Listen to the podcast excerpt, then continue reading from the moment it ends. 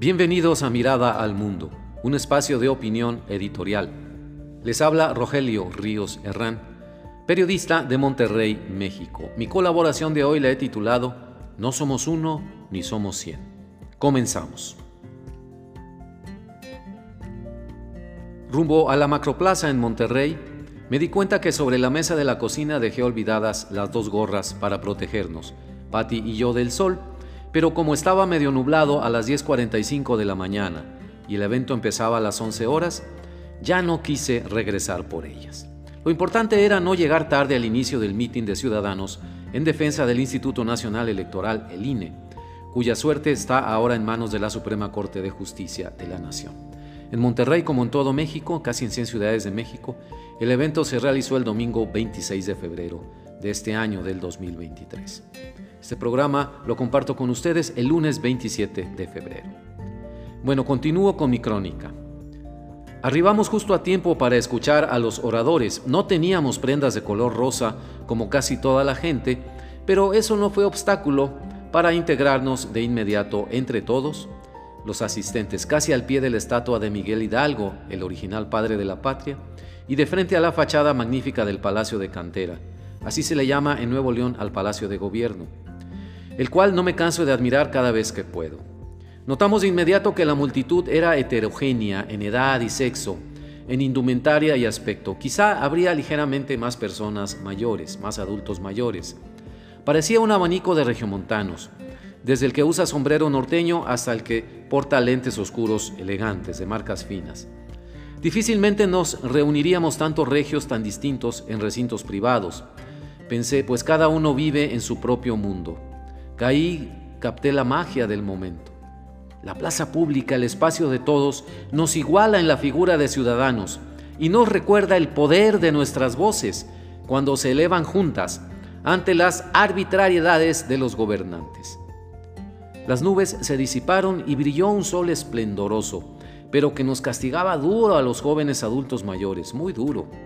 Pero no importaba, la primera oradora, una joven de 17 años, ya decía con entusiasmo que votaría por primera vez en la elección nacional del 2024 y pedía respeto para su voto.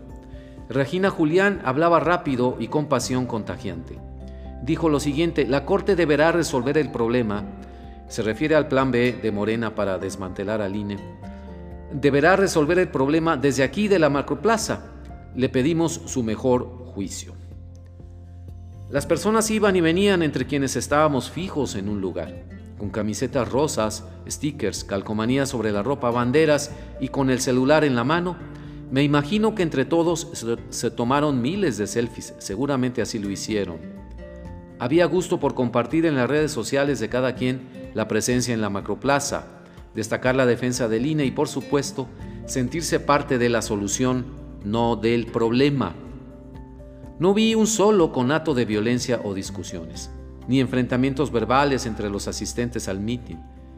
Los conocidos se saludaban como si estuvieran en una fiesta, en este caso, en una fiesta cívica. Al terminar Regina su oratoria, tomó el micrófono Lourdes López Flores ella había sido consejera en 1992 del Instituto Federal Electoral, el instituto anterior al INE, Instituto Nacional Electoral, que fue eh, fundado en, en el año 2014. Bueno, pues Lourdes habló claro y fuerte. Dijo, esta batalla la damos todos, no es un asunto de derecha, es por la defensa de nuestros derechos. Nuestra democracia no merece esta reforma electoral, nadie por encima de la Constitución no queremos regresar al pasado. Con estas palabras, Lourdes ganó muchos aplausos. Yo trataba de aplaudirle mientras estaba atento a quien pasaba a mi lado. Un señor traía de la correa a un hermoso perro blanco de una raza parecida al husky. El pobre Chucho venía con la lengua de fuera por el calor, el sol seguía brillando y ponía a prueba la resistencia de cada uno. Antes de que empezara a hablar el último orador, desde el estrado avisaron a la gente que había ambulancias disponibles y puestos de auxilio en caso de que alguien se sintiera agobiado por el calor. De hecho, hubo algunas personas que sufrieron desmayos y mareos, pero nada grave, por fortuna. Cerró la fila de oradores el señor Javier, Javier, perdón, Javier Prieto de la Fuente, quien preside la organización C Líder, dedicada a la promoción del liderazgo entre jóvenes nuevo-leoneses. Javier proviene de una familia de empresarios y en un momento de su vida se dedicó de lleno a la música clásica, dejando el empresariado, en particular a la ejecución del violonchelo. Conozco su excelente labor de organización juvenil porque mi hija menor participa activamente en las tareas de liderazgo de C Líder. Javier vivió la época de las elecciones manipuladas desde el gobierno y así lo relató en su valiente discurso. Recurrió a anécdotas de la época de los fraudes electorales, en, donde él vivió en su persona como representante de partido la alteración de las urnas, la frustración y la impunidad del entonces partido gobernante. Al escuchar esto la gente se encendió, sacudió la pesadez del calor y empezó a corear el discurso de Javier. Dijo lo siguiente, le pedimos a la Corte anular el Plan B por nefasto, contra algo que hemos construido desde hace años. Estamos pidiendo que detengan el aberrante Plan B como propuesta del Ejecutivo que nos está robando la democracia. Yo ya no sabía sobre cuál pie pararme, apoyado en el hombro de mi esposa, y auxiliado por un bastón de senderista que a veces uso para ayudarme a caminar. Pero no quería de ninguna manera perder el hilo de las palabras de Javier. Continuó diciendo él, hacemos un llamado a las instituciones, organismos empresariales, universidades e iglesias para manifestar descontento y que lo hagan en todos los foros posibles. Hasta aquí sus palabras. Solamente agregó un remate, que es este. Esta protesta es la única manera de convertirnos en héroes de la historia, defendiendo la voluntad del pueblo y no de los que manejan al país.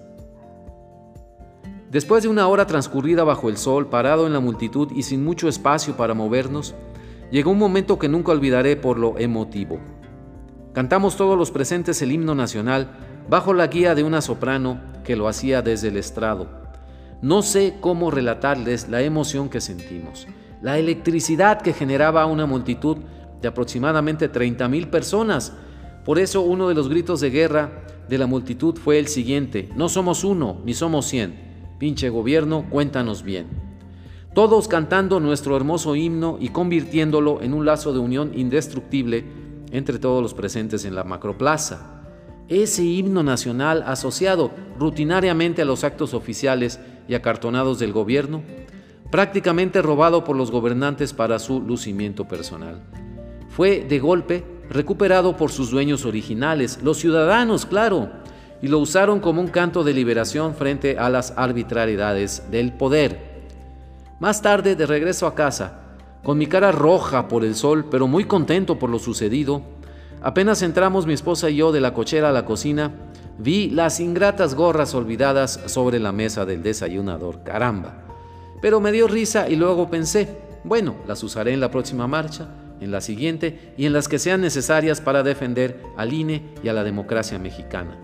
Si por gorras no paramos, por marchas menos.